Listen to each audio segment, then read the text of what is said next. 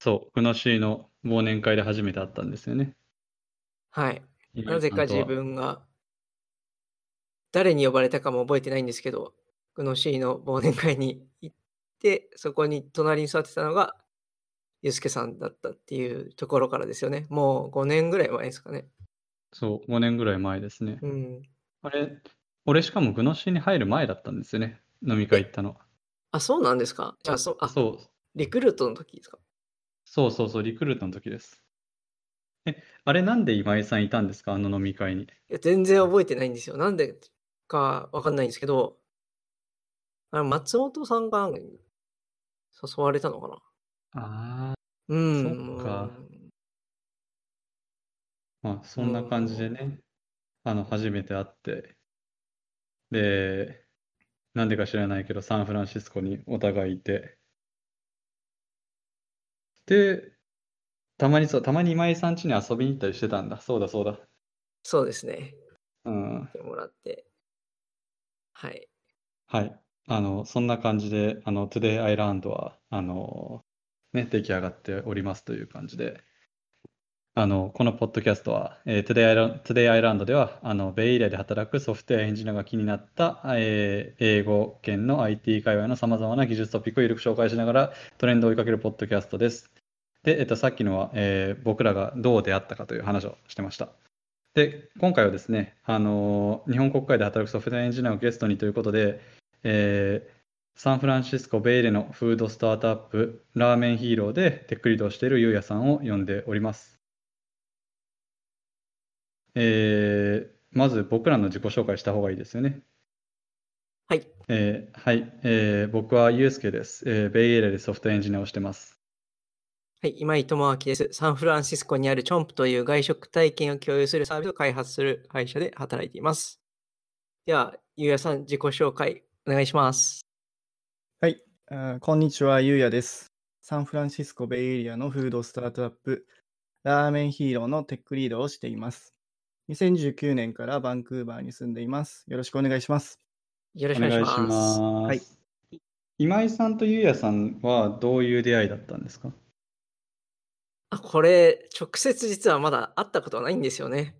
そうですね、はい。はい。ただ、うちの会社、自分の今働いている会社の CEO と、ラーメンヒーローの CEO が、まあ、仲いいというか、なんでしょうね。あおそらくあの、チョンプの CEO のキヨさんが、えっ、と、ラーメンヒーローの CEO のヒロさんの師匠的な存在なんですよね。うん。へえ。そう。そのつながりで、ビデオチャットをしたりそうですね。してからの、はい、つながりですね。じゃあ早速じゃあ、まずラーメンヒーローについて説明をお願いしたいんですけども。はい、えっ、と、ラーメンヒーローは、えっ、と、日本人の起業家が、起業家のヒロが、サンフランシスコベイエリアで立ち上げた D2C スタートアップの会社です。で、ラーメンを冷凍でミールキットという形で全米に今オンラインで販売しています。その今の会社に入ったきっかけはどんなとこなんですか？あ、きっかけなんですけども、ツイッターのなんかポストで、えっと、サンフランシスコでエンジニアを募集しているみたいなのが、えー、と流れてきて、もともとアメリカで働きたかったので、それで応募してみたんですよ。はい。そしたら、えっ、ー、と、2、3か1、1ヶ月ぐらい返事が返ってこなかったんですけども、結構ありましたね。そう。それでやっと帰ってきたと思ったら、なんかごめんね、みたいな、あの、迷惑メールに入ってたんだよね、みたいな感じになって、で、なんかもう決まっちゃったんだよね、みたいな感じになって、あら。で、それが実は、あの、今、今井さんが所属されているチョンプの会社だったんですよ。あ、そうなんですね。はい。そそれで、その後に、なんか後輩があの同じくサンフランシスコで起業しているから、そしてエンジニアも今探しているから紹介するよみたいな、キヨさんに言われて、まあ、その時はなんかあの、まあ飲み会のノリみたいな感じで、なんかいつになるかわかんない 誘いみたいな感じだと思ったんですけど、まあよくあることだと思ったんですけど、まあその次の週ぐらいにもう連絡が来て、それで知り合いましたね、ヒロさんに。はい。お、そこはスピード感があったという感じであ、すね。さすがキヨさんだなと僕は思いました。はい。へえ、そうだったんですね。で、まあ、そのままトントン拍子で採用が決まって、はい。え、それちなみになんいつぐらいの話ですか？2018年かな。今、えっーメンヒーロー2年半ぐらい所属しているので、そうですね。にて2017年の11月とかだったと思います。はい。ああ、なるほどなるほど。なので、まだ今井さんもおそらくチョンプにまだいない入ってですよね。ないですね。はい。はい。はい。今のチーム体制はどんな今感じですは、か？えっと、技術チームは今一人でやっていて、まあ、今はい。まで何人か、あの、なんだろう、えっと、パートタイムで雇ったりしたことあるんですけども、今はエンジニアは一人でやってます。あ、もうフルタイムがゆうやさん。あ、そうです。はい。で、会社自体はどれぐらいなんですか？実際会。社は今、正社員で、おそらく6人ぐらいいますね。はい。ん。まあ、たただ、僕ら、あの、なんだろう、配送とかもしないといけないので、フルフィルメントとか。はい。で、ラーメンも製造しないといけないので、うんうん。その辺はあのサードパーティーの会社にやってもらってますね。うーん、なるほどなるほど。ラーメンを作る会社がまた別に、ん？別の会社が調理してるってことですか？あ、そうです。あの、はい。えっと、2人目の、えっと、社員がシェフなんですけども、うんうん。まあ、その方は今もフルタイムで働いてるんですけど、彼がレシピを全部考えて、それを作ってもらってますね。はい。へえ、そう。なんかいろんな種類ありますよね。ラーメンもね。そうですね。はい。そうそう。すごい、あの、商品開発すごいですよね。結構しょっちゅう新しい、あの、テイストとかが入ってて、結構びっくりしますね、本当。そうですね。あの、シェフの方が本当にすごい方で、なんだろう、僕、今まで結構料理人の方って、なんか感覚でいろいろやってると思ってたんですけども、うんうん。なんかすごいロジカルに考えていて、うん実は彼はあんまり、最初はノートに書くんですよ、レシピを。おうんお、多分味の成分とかもあるんでしょうね、おそらく。塩とかしょっぱいとかなんか。うんで、それを頭の中で考えて、ですごい分量もちゃんと計算して、それで試作を作るみたいなんですよね。へえ、それはすごい意外でしたね。はい。確かに。雰囲気で作って、後で、あ、こんぐらい入れたなってわけじゃないんですね。あ、そうです、そうです。はい。これちなみに、あの、すげえ個人的な興味なんですけど、このラーメンたちって具とかもはい一緒に来るんですか？えっと、具というか、そうですね、ブロスと、はいあと海苔と、メンマかな？メンマが入ってますね。ほうほう。あ、で、この煮卵とかはなんかレシピがついてきたりするんですかね？そうですね。一応、なんか、ホームページに行くと入ってるものも一応書いてあるので、これは、ちなみに今は、えーと、基本的にアメリカだけの配送なんですか？そうですね、はい。うんアメリカの、えっと、アラスカとハワイを除く地域です。あ実は今、あの3拠点ありまして、そのサードパーティーその会社が。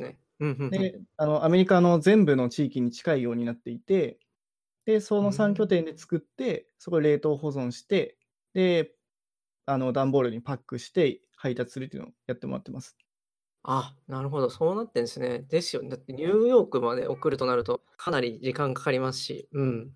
そうですね。もっと言うと、あの配送も、えーと、日本みたいにクール便みたいのがないので、で僕らの商品は冷凍なので、まあ、ふたお二人ご存知だと思うんですけど、アメリカに住んでいたら。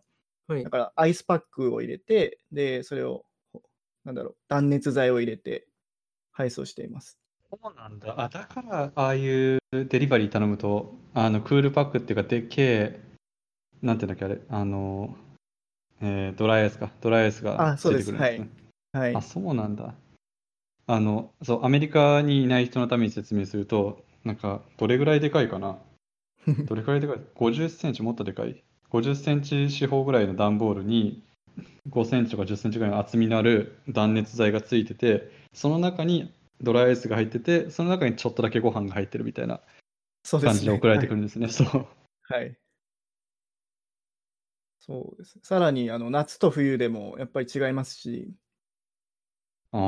よくアメリカだと外に置かれるじゃないですか、あの段ボールがボンってうんうん、そうですね配。達されたりして、で、日が当たるとやっぱ中に溶けちゃうので、冬は、夏はやっぱりアイスパック多くしたりとかしてますね。はい。なるほど。なんかそう聞くとすごい、あの、運送とか、あと、料理の部分とか、そっちにこう視点がいきそうなんですけど、どういうところでそのエンジニアとしての技術を活用してたりってするんですか？えっとですね、主に3つ、えっと、分野があるかなと思っていて、一つは僕らオンラインで売ってるので、そのストア、ウェブサイトの開発と、もう一つは製造。例えばなんですけども、製造を助ける技術とか、あと最後はその配送を管理する技術とかですね。あんまり想像がつかない。配送。そうですね、すいません。はい、え例えば、あの製造だとえ、ラーメンを作ることってすごい難しくて、えっと、例えば一日中こうかき混ぜてないといけなかったりだとか、その塩分濃度を一定にずっと保たないといけないんですよ、スープを作るときに。でそれってかなりあの人件費がかかってしまうんですよね。うんうん、で、それを例えばなんですけど、ラーメンロボットみたいな感じで、その温度とか濃度とかをセンシングして、プログラミングでこうかき混ぜるみたいな。なんかロボットアームみたいなので。で、そういうのをすると、おそらく人件費は下がるんじゃないかなと僕は考えています。夜通しかき混ぜる必要なくなりますからね。そうですね。はい。あと、配送に関しては、例えば在庫管理とかがやっぱ大変で、えっと、全部冷凍で管理しているので、でそれを例えば RFID と自分たちで作ったシステムと連携させて在庫を管理したりとか。うん。あとは配送に関しては、さっき言ったようにアイスパックを入れているので、ドライアイスを入れているので、例えばなんですけど、天気予報 API とかを使って、その気温によってそのアイスパックを適切な量入れて、コストを抑えたりとかっていうアイディアがあります。なるほど。これは、えーと、今時点ではまだ実現してないけど、これからやっていきたいとか。はい、なるほど。そうですね。まだアイディア段階なんですけども、今はやっぱり最初の段階なので、そのウェブサイトの方にしか技術を技術の力を入れてないんですけども、今後そういう製造とか配送の部分に技術をどんどん入れていきたいという感じですね。はい、ああ、なるほど。製造はめちゃくちゃ自動化する余地とかありそうですよね。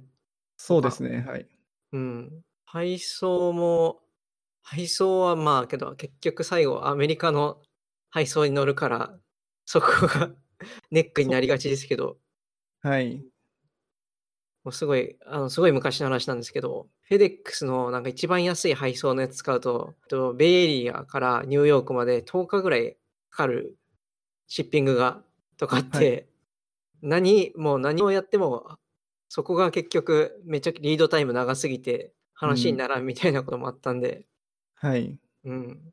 配送はすごい難しいところですけど、まあなんなら自分で独自の配送網を持つとかそういうことも将来的には可能性としてあるってことですもんね。ですよね。はい。やっぱり、あの、アマゾンとかやっぱり自分たち全部でやってるので、やっぱその辺強いですね。はい、ですよね。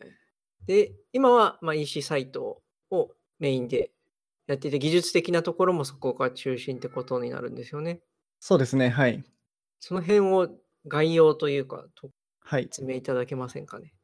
はい。基本的に、えっ、ー、と、システムは Shopify のストアフロント API を使っています。で基本的には Shopify の、えーと、仕組みを使っています、裏側では。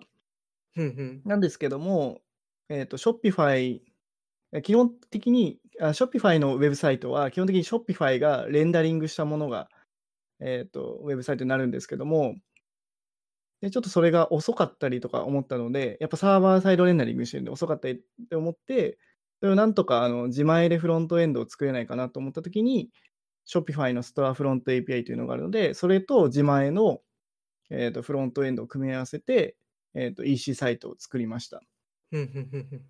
これが気になったのが、自前で EC サイトを作るっていうのが、そのどれぐらいメリットが、今今言ってたことはもちろんあると思うんですけど、そのレンダリング、パフォーマンスの観点っていうのはある、はいはい、それ以外にどういうとこが今のところあると思いますか？えっと、まずは、やっぱりあのコードの管理ができなくて、えっと、Shopify って CMS になっていて、はい。でその中でコードをいじれたりはするんですよ。うんうんうん。で、さらに Shopify が出しているテーマを管理する、えっと、CLI みたいなのがあって、それでちょっとあの、バージョン管理はできるんですけども、やっぱそれでもちょっと難しくて、で例えば Shopify 上でプラグインとかを誰かが入れたりするとコードが変わってしまったりとか、うんそううんそういうことが起こってしまうので、ちょっとそこはやめてほしいなと思って、まずは Git を使えるような環境にしたいなと思いました。うん、なるほど。じゃあもう基本的にはこの API とやり取りして、フロントエンドのレンダリングは全部自前でやりつつ、はい。まあコードベースを Git、GitHub とかですかね。で管理 GitHub です。はい。やってると。なるほど。はい。あとはですね、あの、まあ後で話すんですけども、中身は React を使っていて、はい。で、React ってコンポーネント指向で作れるので、例えば、えっ、と、ウェブサイトを変えたいときとかにコ、コンポーネントを組み合わせたりとか、するだけで、ウェブサイトが、えっ、と、更新することができるんですよ。うんうん。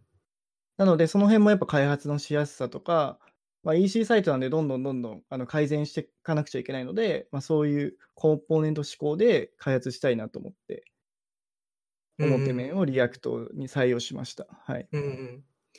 EC サイトの改善って例えばどういうのがあるんですか？例えば、ボタンを追加するとか、まあ、あとは CTA を変えるとか、うんうん。まあ、結構ありますね。はい。なるほど。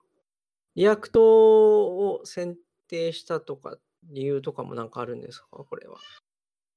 もともと、あの、 React をずっとやってたんですけども、はい。まあ、やっぱコンポーネント志向っていうのはすごい好きなので、 React の。うんうん。それで選定しました。はい。はい。バックエンドとかのことも聞いていいですかね？と、バックエンドはサーバーレスのフレームワークを採用しています。なので、いあの僕らは AWS を使っているので、一般的な API Gateway と Lambda と DynamoDB でうん。API を作っています。これは顧客情報とかの管理って感じなんですかね？えっとですね、顧客情報の管理とかは基本的に Shopify のストアフロント API でできるので、ああ。えそこに足りない部分の API を自前で作っています。例えばなんですけども、えっと、ZIP コード、えっと、郵便番号のバリデーションうんうん。をする API とかを自前で作っています。うーん。あ、Shopify、それないんですね。意外に。そうですね、Shopify は多分大まかには地域ではあるんですけども、僕らはもう少し細かい情報で持っていて、はい。で、それを反映させたかったので、自前でデータベースと、データベースにその情報を入れて、えっ、と、その指番号が有効有効かどうかを調べています。ああ、なるほど。Shopify にないものをサーバーレス側のファンクションとして持って、まあ、2つを組み合わせてるって感じ。これ、ちサーバーレスフレームワークは直接フロントエンドからアクセスするんですか？それともなんか間に挟んでやってるんですかね？いや、そのままなるほど、フロント。エンドからアクセスします。はい。うーん。それがサーバー側のところで、あとは分析のところとか。そうですね、分分析はあのリダッシュを使っていて、あの Shopify のデータを全部あの RDS に入れたりとか、あと他の情報全部 RDS に入れて、そこから、えー、とリダッシュで分析できるようにしています。うん、ちなみに自分ちょっとリダッシュっていうのを実は初めて聞いたんですけど、これどういうはい。やつなんですか、リダッシュはもともとオープンソースなんですけども、まあ、いろんなクエリを保存できて、それをビジュアライズできて、その分析のダッシュボードが作れるみたいな。フレームワークなのかな？サービスですね、おそらく。クエリ SQL とかを書かず、書かなくても分析できるって感じなんですかね？それとも、あ基本的にか書くものですね。うんうん書いて、で、それをビジュアライズしたりとかする。あまあ主にダッシュボードに使うと思いますね。あとは Slack でこう毎日リポート流したりとか、うんまあ、そういうのにも使えますね。うん。なんかじゃあデータウェアハウスプラス分析って感じなんですか？あ、けど RDS にデータはあって、そこはいから、そこを参照してリダッシュを使ってるって感じなんですか？あ、そうです。はい。なので、あまあフロ、フロントって感じですよね。はい。ちなみに、あの、本当ラーメン屋さん、あ、まあ、ラーメン屋さんじゃないのか。どういう分析をされるんですか、これ？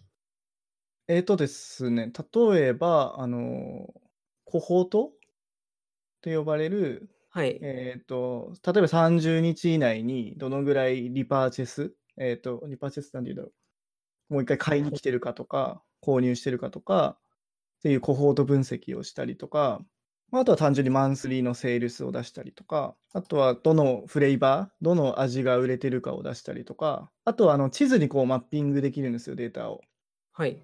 なので、全米のどこで買われているかみたいなのがヒートマップみたいなの出たりとか、へえ。あ、それ時系列で見れるんですか？えっと、時系列にしようと思いますできますし、はい。はい、図図だけで見ようと思えば図だけで、マップみたいなので見えたりしますね。はい。うん、なんか面白かった、バズったみたいなのとかも、なんかあありました、そういう経験というか。急にここヒートマップ来たぞみたいな。あ、あの、そのヒートアップで言うと、たあの去年ぐらいから全米の配送を開始したんですよ。はい。で、なんかやっぱラーメンって人気、あの全米で人気なのは、やっぱりそのサンフランシスコとかニューヨークとかだと思ってたんですけども。意外とその真ん中の、なんだろう、まあ、田舎の地域でも売れてて、まんべんなく売れてて、へえ。これは面白いねみたいな話はしてました。あ、そうなんですね。はい。広告とかは売ってるんですか？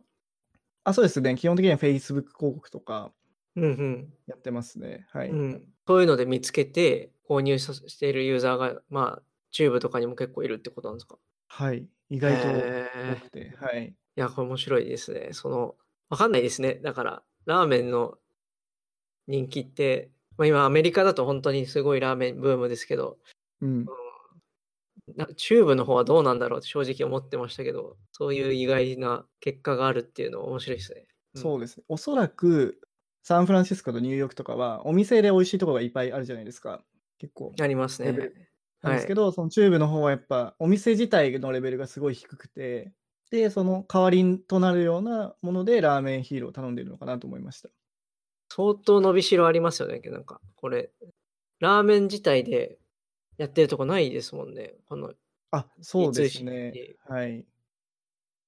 僕らだけだと思いますけどね、ラーメン自体でやってるところは。はい。うん、興味あるんで、いろいろ聞いちゃいましたけど、そうですね。もうちょっとじゃあ、フロントエンドのところを深掘りしていきますか。はいちな。みに、ゆうすけさんなんか気になることとかありました？なんてこの Shopify 使ってリチャージとスターフロントとでこの話があの構成がすごいニーマにいた時と似てるんですよね。あの前の前の前のスタートアップであの、はいデバイスを打ってた時の構成と似てるのであのよくあるよくある構成なんですかねこれね。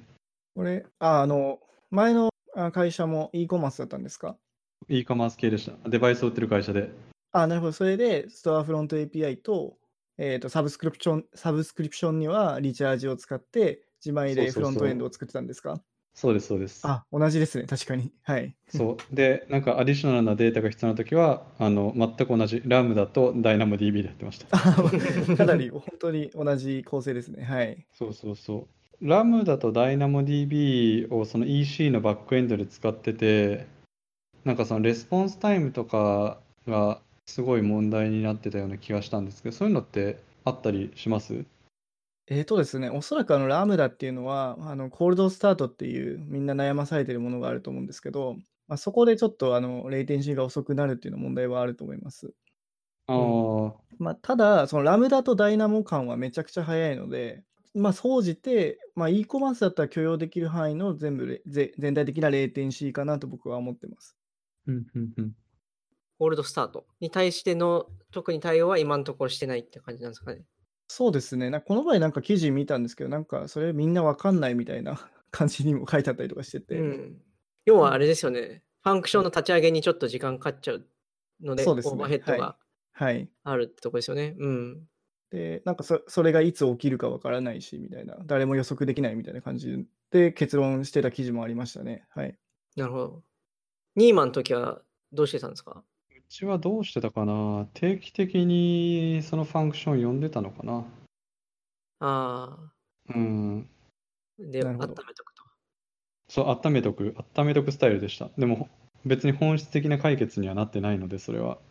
うん。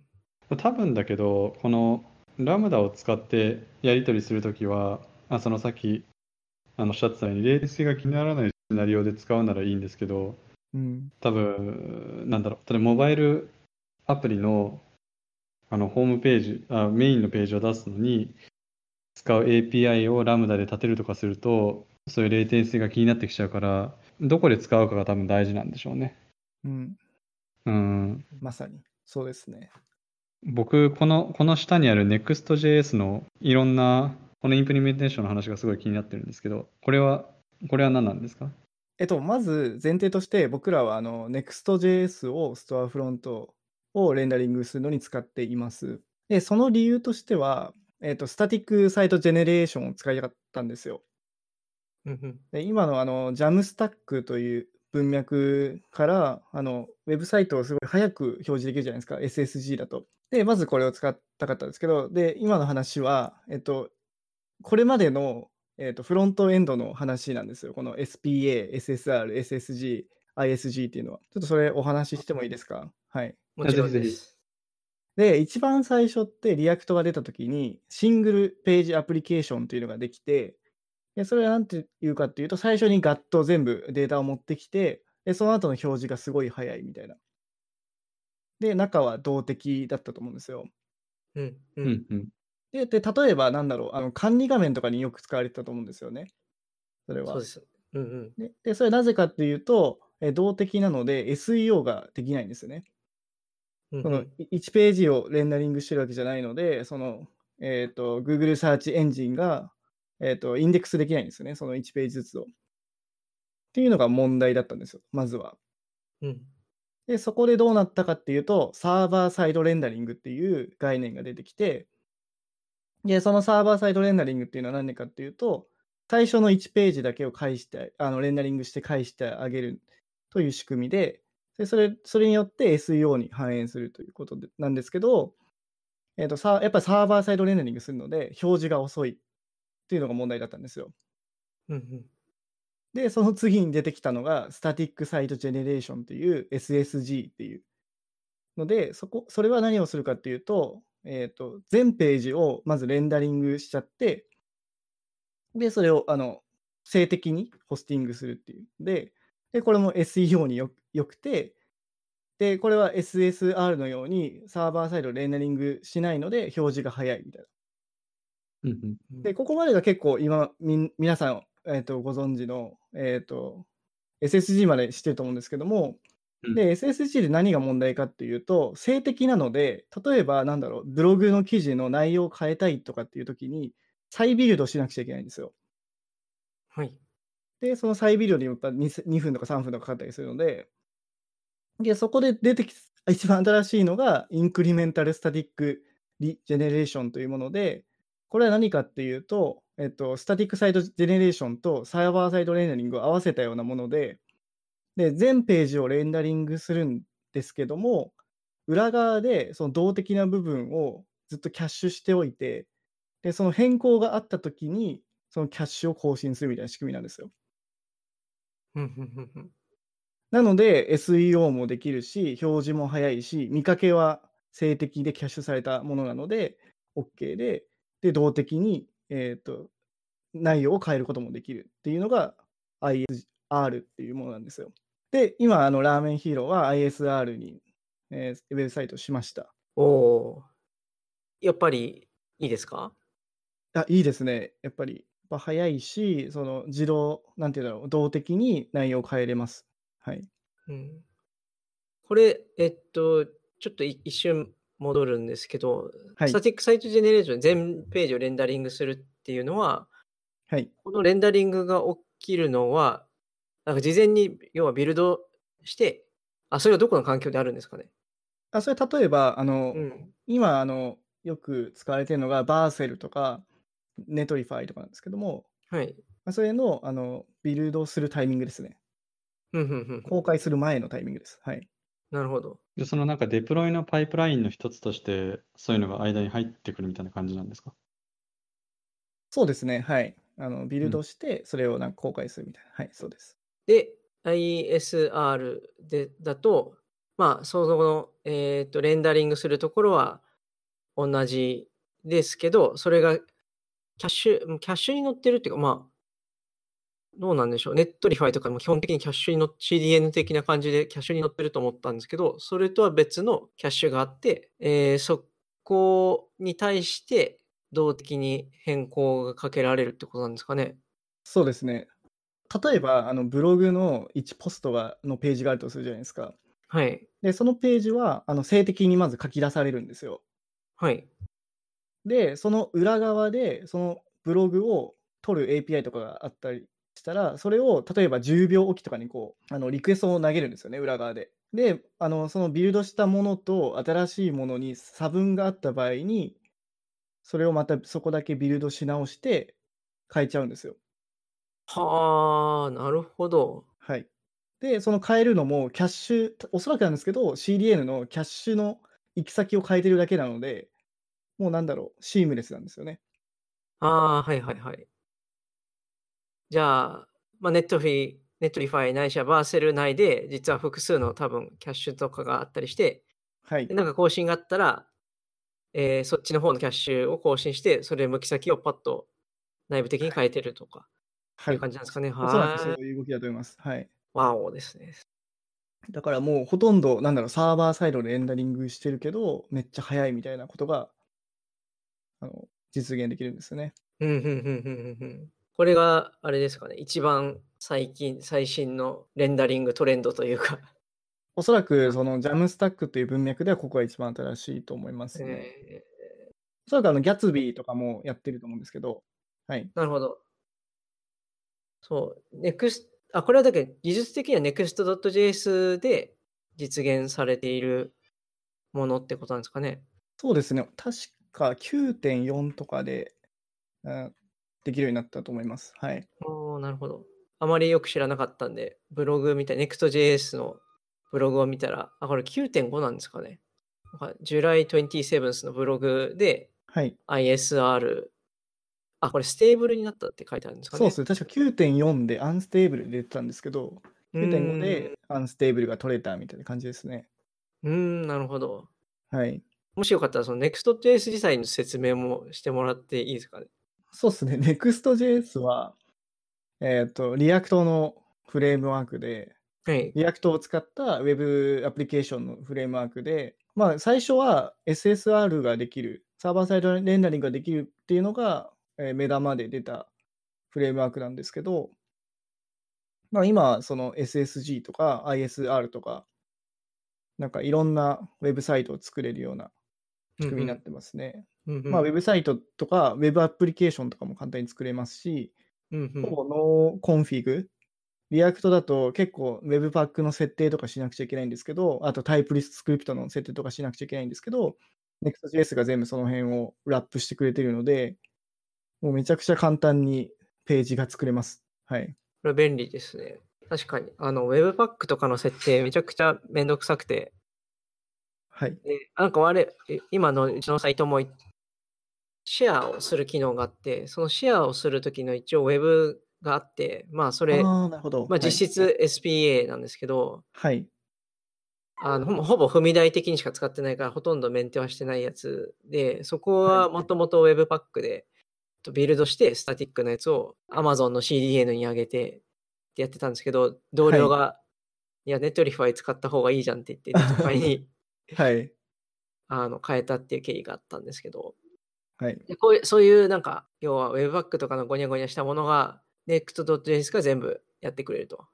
そうですね。ほとんどやってくれますね。はい。Netlify でも一応そういう、あるじゃないですか、ツールというか、CLI 的なものがあって、はい。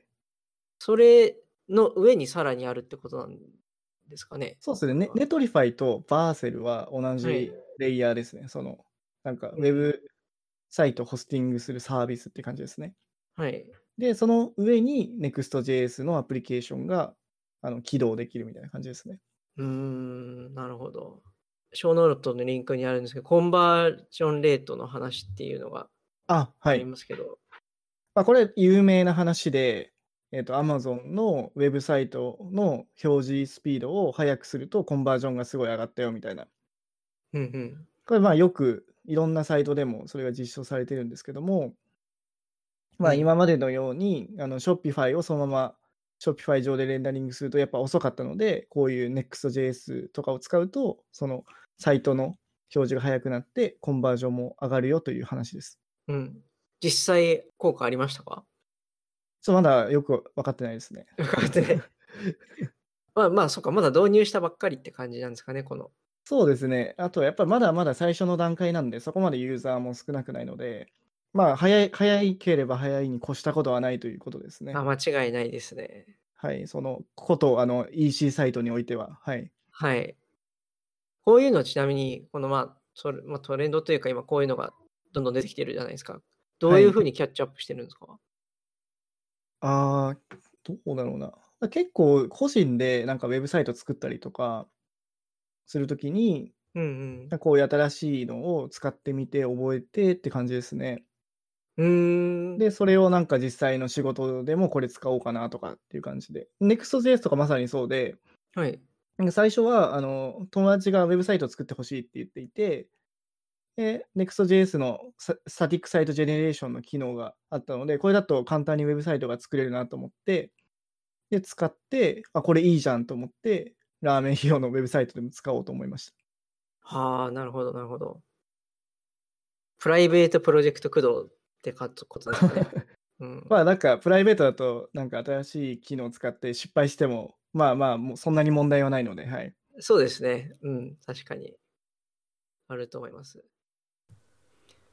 本日はラーメンヒーローのテックリードゆうやさんをお招きし、D2C に関わる技術やフロントエンド開発の進化について話しました。よかったら感想をハッシュタグ TodayIlandFM でつぶやいてください。ではありがとうございました。